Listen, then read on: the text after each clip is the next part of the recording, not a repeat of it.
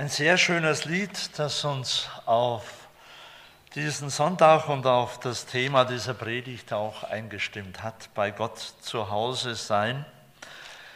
Ich freue mich, euch wiederzusehen nach einigen Wochen, wo ich nicht mehr hier war und wünsche einen gesegneten Sonntag allen zusammen. Wir wollen uns heute, wie wir schon gehört haben von Hannah Weinmann uns mit dem Thema Ewigkeit befassen. Und in Psalm 90, Vers 12, da werden wir als Menschen ermahnt. Herr, lehre uns bedenken, dass wir sterben müssen, damit wir klug werden. Und Jesus sagt dazu in Johannes 11, 25, 26, ich bin die Auferstehung und das Leben. Wer an mich glaubt, der wird leben, auch wenn er stirbt.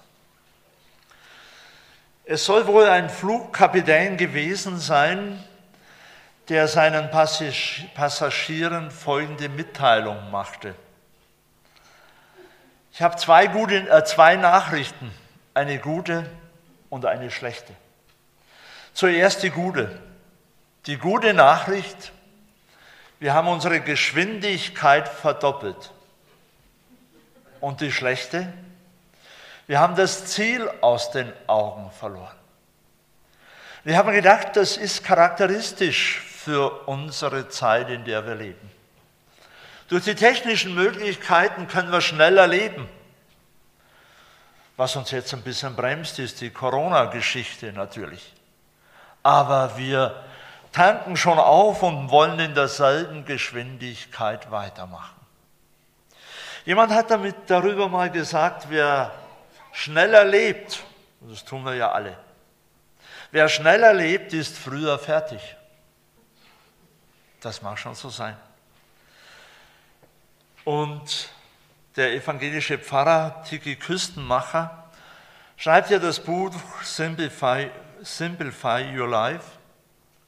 Und da drin schreibt er, beginnt er, was man tun sollte. Das ist interessant, müssen Sie mal nachlesen. Zuallererst, Sie sollten mal Ihren Keller aufräumen.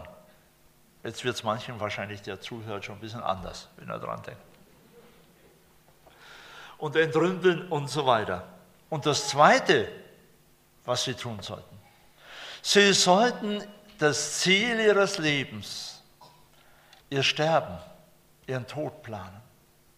Wir haben es gehört vorhin mit Patientenverfügung, Beerdigung und so weiter. Interessant, dass er uns auf diese Dinge hinweist. Es gab ja Zeiten, da haben viele Leute gesagt, ja, mit dem Sterben, es ist so eine Sache, da ist noch keiner wiedergekommen und was da sein wird, keiner weiß es so genau. Wir leben heute in einer Zeit, wo die Wissenschaft und die Physik an Grenzen stößt, wo deutlich wird, es gibt noch, noch viel mehr als unsere sichtbare Welt. Es gibt noch andere Dimensionen, von denen wir vielleicht früher gar nicht geahnt haben. Das ist wichtig, dass wir das vor Augen haben. Wir leben in dieser Welt und vor ein paar Jahren war das ja schon, da hat Rick Warren das Buch geschrieben, Leben mit Vision. Wahrscheinlich haben es einige von uns gelesen. Und er schreibt da drin, wir sollten bedenken, dass unser Leben hier auf der Erde nur das Vorprogramm ist. Das Hauptprogramm kommt dann erst. Eigentlich ist das für uns Christen ja etwas ganz Großes und Besonderes. Ein Mensch, der Jesus Christus kennt, Johannes 11, wir haben es gerade gehört, der sagen kann, ich bin die Auferstehung und das Leben. Wer an mich glaubt, der wird leben, auch wenn er stirbt. Ist Christsein die große Alternative, die große Chance, mit einem Herrn zu leben, mit einem Gott zu leben, mit einem wunderbaren Gott der den Tod hinter sich hat, der den Tod besiegt hat und der unserem Leben eine Perspektive gibt über das Grab hinaus. Wenn Christen sterben, und in diesem Lied zuletzt wurde das deutlich, wenn Christen sterben, dann sagen wir ja, sie sind heimgegangen. Heimgegangen zu dem, bei dem sie ewig zu Hause sind. Und das sind auch manchmal Fragen. Wo bin ich dann? Wo geht es dann hin? Wie ist das mit der Auferstehung und so weiter? Also eines ist für uns als Perspektive ganz sicher und ganz klar. Wenn wir hier den letzten Tag oder die letzte Stunde unseres Lebens gelebt haben, dann sind Menschen, die Jesus kennen, sofort bei ihm. Zu dem Mann, der neben Jesus am Kreuz gestorben ist, sagt Jesus, du sollst heute sofort mit mir im Paradies sein. Paradies ist der Ort, wo Gott und Menschen vereint sind. Oder in Römer 8, da lesen wir und staunen darüber, dass uns von Jesus Christus, unserem Herrn, nichts mehr trennen kann. Auch wenn unser Körper ins Grab gelegt wird kann uns von Jesus auch der Tod nicht mehr scheiden. Ewig mit ihm verbunden, ewig bei ihm zu Hause. Dass ich da bei Jesus bin, das dürfen wir als Christen wissen. Nicht nur hoffen, sondern wissen. Gerade das achte Kapitel im Römerbrief, da schreibt Paulus ja, ich bin gewiss. Und wir brauchen Gewissheit an der Stelle. Natürlich kann es sein, dass uns manchmal Zweifel plagen. Das ist normal. Aber das Wort der Bibel macht uns gewiss, ich gehöre dazu. Und wenn ich an der Stelle noch am Fragen bin oder wenn das Fundament meines Glaubens noch wackelt, dann sollte ich gewiss werden, dass ich weiß, wohin ich gehe. Schauen Sie, egal ob wir alt oder jung sind, die, die noch nicht in Rente sind, die kriegen ja immer mal wieder so einen Rentenbescheid. Auch, auch wenn man noch ganz jung ist. Staunt dann immer bei meinen Töchtern, was da draufsteht. Und es ist wichtig, dass man weiß, wie geht es denn dann weiter? Was wird denn dann sein einmal? Aber umso wichtiger ist es, wie geht es dann weiter? Was wird sein, wenn dieses Leben völlig zu Ende ist?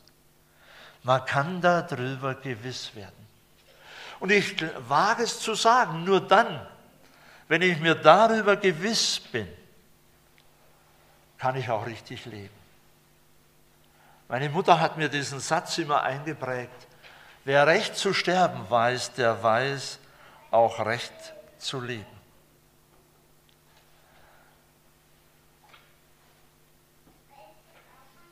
Also das Ziel unseres Lebens kommt. Und genauso gut wie keiner von uns in einen Zug steigt und sagt, egal wo er hinfährt, ich werde überall gebraucht. Genauso wenig können wir sagen, ich lebe dieses Leben. Und es ist egal, wo es hingeht. Das ist die wichtigste Frage meines Lebens. Lehre mich bedenken, lehre uns bedenken, dass wir sterben müssen, damit wir klug werden. Christsein heißt Leben mit Jesus Christus. Mit einem Herrn, der mich in die Hände nimmt, bei der Hand nimmt, durchs Leben begleitet, durch alle Lagen und Situationen und der mich am Ziel mal in seine Arme nimmt und dort werde ich bei ihm sein. Denk dabei auch an Pfarrer Philipp Nikolai. Der hat zur Zeit der Pest gelebt. Und als Seelsorger hat er ständig Trauernde besucht, Verstorbene beerdigt. Und er war auch ständig in der Gefahr, sich selber zu infizieren dabei. In einer trostlosen, traurigen Zeit in Europa lebte dieser Mann und hat Jesus gedient. Und was interessant ist, dieser Mann hat dann ein Liederbuch rausgegeben. Und wisst ihr, wie das Buch hieß? Der Freudenspiegel. Und eines seiner Lieder ist uns wahrscheinlich aus der Adventszeit, die ja jetzt bald kommt, bekannt. Wachert auf, ruft uns die Stimme. Und da heißt es in einer der Strophen, kein Auge hat je gesehen, kein Ohr hat je gehört, solche Freude. Er hat von dieser Freude gesungen und von dieser Freude her gelebt. Und interessant ist es schon, wenn man mal liest, was früher war zu dieser Zeit, da gingen die Uhren ja scheinbar anders und doch die wesentlichen Dinge waren gleich. Damals haben die Christen immer vom Himmel gesprochen, vom Freudensaal. Und Jesus sagt ja öfters im Evangelium, gehe ein zur Freude deines Herrn, der Freudensaal. Und dieses Leben war das Jammertal. Mittelalter sind die meisten Leute nicht älter geworden als 35, 40 Jahre. Haben viel näher mit dem Tod gelebt. Und ich habe ja ein paar Jahre meines Lebens in einer Gemeinde gearbeitet von Menschen aus Bessarabien. Die hatten dort wenig medizinische Versorgung. Und ich habe gestaunt, wie die mit dem Sterben umgegangen sind. An einem Sonntag mal, da hat eine Frau gesagt, betet für mich im Bibelkreis, ich muss diese Woche operiert werden. Da haben die leitenden Brüder zu ihr gesagt, ja bist du bereit, kann sein, dass du nicht mehr heimkommst. Sie haben sich gegenseitig darauf hingewiesen, dass es ständig sein kann. Wir leben in dieser Welt, das ist schon wahr, auf Abruf. Aber es ist eine große Gewissheit, eine Freude, auf die wir zugehen. Wie einer von uns sterben muss, das wissen wir nicht. Das kann manchmal sehr schwierig sein. Unter Zweifeln und Anfechtungen können Christen auch sterben. So unterschiedlich wie unser Leben ist, so wird auch unser Sterben sein. Ich kann mich erinnern an einen Mann, das werde ich nie vergessen. Er lebte auf der Schwäbischen Alb, war Leiter einer Gemeinde und als er dann älter wurde, haben sie ihm gesagt, du bist jetzt zu alt, du sollst jetzt aufhören. Es fiel ihm schwer, hat er mir erzählt, aber er hat es gemacht. Hat dann gesagt, na half ich halt woanders. Besuch kranke, alte, gebrechliche Leute und half, wo ich kann. Und als es dann mit seinem Leben zu Ende ging, da kam er zu seinem Sohn die Nähe von Stuttgart. Und da sollte ich ihn jetzt besuchen. Und da hat dieser Mann mir aus seinem Leben erzählt und sagte, weißt du, ich erlebe im Moment von Tag zu Tag eine Freude, wie ich sie zeitlebens nie gekannt habe. Und so ist er dann auch gestorben, mit dieser Freude im Herzen. Der bekannte Liederdichter Paul Gerhardt, der hat ja viel Leid mitmachen müssen. Und den Tod in seiner eigenen Familie, einige Kinder sind bei ihm gestorben. Wir können gar nicht ausdenken, was dieser Mann durchgemacht hat. Und dann sagt er, wenn er an seinen eigenen Tod denkt, dichtet in einem seiner Lieder, dass ich fröhlich ziehe hinüber, wie man nach der Heimat reist. So hat er von seinem Sterben gesprochen hat mich an dieses Lied, was wir eben gehört haben, erinnert. Vor ein paar Tagen habe ich in der Nähe von Badenhausen eine Beerdigung gehalten. Von einer Frau mit 99 Jahren. Waltraud, Traudel haben sie alle genannt. Lebte erst in Frankfurt, hat da in der Nordostgemeinde mitgeholfen. Später kam sie zu ihrem Sohn in die Nähe von Badenhausen, hat dort in der Pfingstgemeinde ihres Sohnes mitgemacht und hat Seniorenkreis gehalten. Und als sie dann heimgegangen ist, war es für mich eine Freude, sie, diese Frau, beerdigen zu dürfen. Und vor der Beerdigung stand ich vor meinem Kleiderschrank und habe gedacht, was ziehe ich denn jetzt an? Bei anderen Beerdigungen war es klar, einen schwarzen Anzug, schwarzen Schlips und so weiter. Aber die Traudel hatte verfügt, man soll sich nicht schwarz kleiden bei ihrer Beerdigung, weil das ein Tag der Freude ist. Sie geht jetzt heim zu ihrem Herrn Jesus Christus, den sie geliebt hat. Und ich denke, solche Menschen können uns Mut machen, über dieses Leben hinauszudenken aufs Ziel zu leben. Ich habe immer schon festgestellt, es ist ja wirklich so. An Sterbebetten, da werden viele Dinge unwichtig. Und da bleiben nur noch wenige Dinge, die wichtig sind. Das war mir oft interessant. Vieles wird belanglos.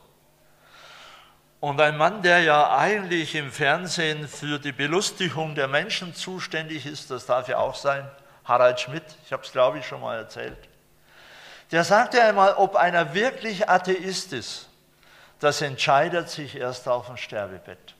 Und ich glaube, da hat er recht. Da hat er recht damit. Lehre uns bedenken, dass wir sterben müssen, auf dass wir klug werden. Das ist Klugheit. Das gibt dem Leben ein Fundament. Zu wissen, ich mache vielleicht noch vieles durch. Ich weiß nicht, was noch kommt, wie es weitergeht. Aber ich weiß, dass er mich durchbringt und dass er am Ziel auf mich wartet. Und das bekannteste Gleichnis der Bibel steht in Lukas 15. Das Gleichnis vom verlorenen Sohn. Man müsste sagen, vom verlorenen Sohn und den verlorenen Töchtern. Wir sitzen ja alle in einem Boot, ob Mann, ob Frau. Und es ist, ändert eigentlich mit einem Happy End, dieses Gleichnis. Mit einem glücklichen Ende, dass der Vater den Sohn, der heimkommt, in die Arme nimmt und dass er ein Fest feiert und dass ihm nichts zu teuer ist, um zu feiern, dass sein Sohn wieder da ist. Und Pfarrer Wilhelm Busch hat darüber gesagt, das heißt dann, sie fingen an, fröhlich zu sein. Busch sagte, es steht nicht im Text, dass sie wieder aufgehört haben, fröhlich zu sein. Sie fingen an, fröhlich zu sein. Und dieses Gleichnis erfüllt sich nicht nur dort, wo ein Mensch zu seinem Vater im Himmel nach Hause kommt, so wie wir es in dem Lied gehört haben eben. Wo ein Mensch beim lebendigen Gott sein ewiges Zuhause findet und wo dieses Fest beginnt bei allem Schweren, bei allem Komplizierten des Lebens ist es ein Fest, ist es schön, mit Jesus Christus zu leben. Da kann man nur dazu einladen, wer es noch nicht tut, damit anzufangen. Am besten sofort, heute. Aber dieses Gleichnis erfüllt sich noch in der zweiten Hinsicht, nämlich am Ziel unseres Lebens. Wenn der verlorene Sohn oder die verlorene Töchter nach Hause kommt, und wenn Jesus sagen wird, geh ein zu deines Herrn Freude, er lädt uns ein, in diese Freude hineinzugehen und dort für immer bei ihm zu sein. Dieses Wort der Bibel, diese Freudenbotschaft, dieses Evangelium, darf uns eine Vision geben für unser Leben. Ich habe von dem Buch gesprochen, Leben mit Vision. Wir brauchen eine Vision, eine Schau über unser Leben hinaus. Und dann können wir anders leben. Der verlorene Sohn und die verlorene Tochter kommen nach Hause am Ziel des Lebens. Der Vater nimmt uns in die Arme und das Freudenfest beginnt. In Offenbarung 21 heißt dann, da wird er alle Tränen abwischen von unseren Augen. Es wird kein Leid, kein Geschrei, kein Schmerz wird mehr sein. Und wir werden ewig bei ihm sein. Das ist die Schau, die Vision für unser Leben. Mit der können Sie in den Alltag und durch Ihr Leben gehen. Jeder von uns. Amen. Wir beten noch zusammen. Und Herr Jesus Christus, wir danken dir, wir beten dich an und wir rühmen deinen Namen. Dass wir Menschen in unserer ganzen Armseligkeit, mit den paar Jahren, die wir hier auf der Erde leben, dass wir dir so wichtig waren. Dass du an Weihnachten in diese Welt gekommen bist für uns, für mich. Dass du am Kreuz gestorben bist und wieder auferstanden bist, damit wir ewig ein Ziel haben, um ewig bei dir zu sein. Hilf du einen jeden von uns, der es vielleicht schwer hat, der vielleicht durch Krankheit und Not und Zweifel geht. Hilf uns zu dieser Gewissheit, zu diesem frohen Leben mit dir. Hab Dank für diesen Gottesdienst und für unser Zusammensein, dass das möglich war. Amen.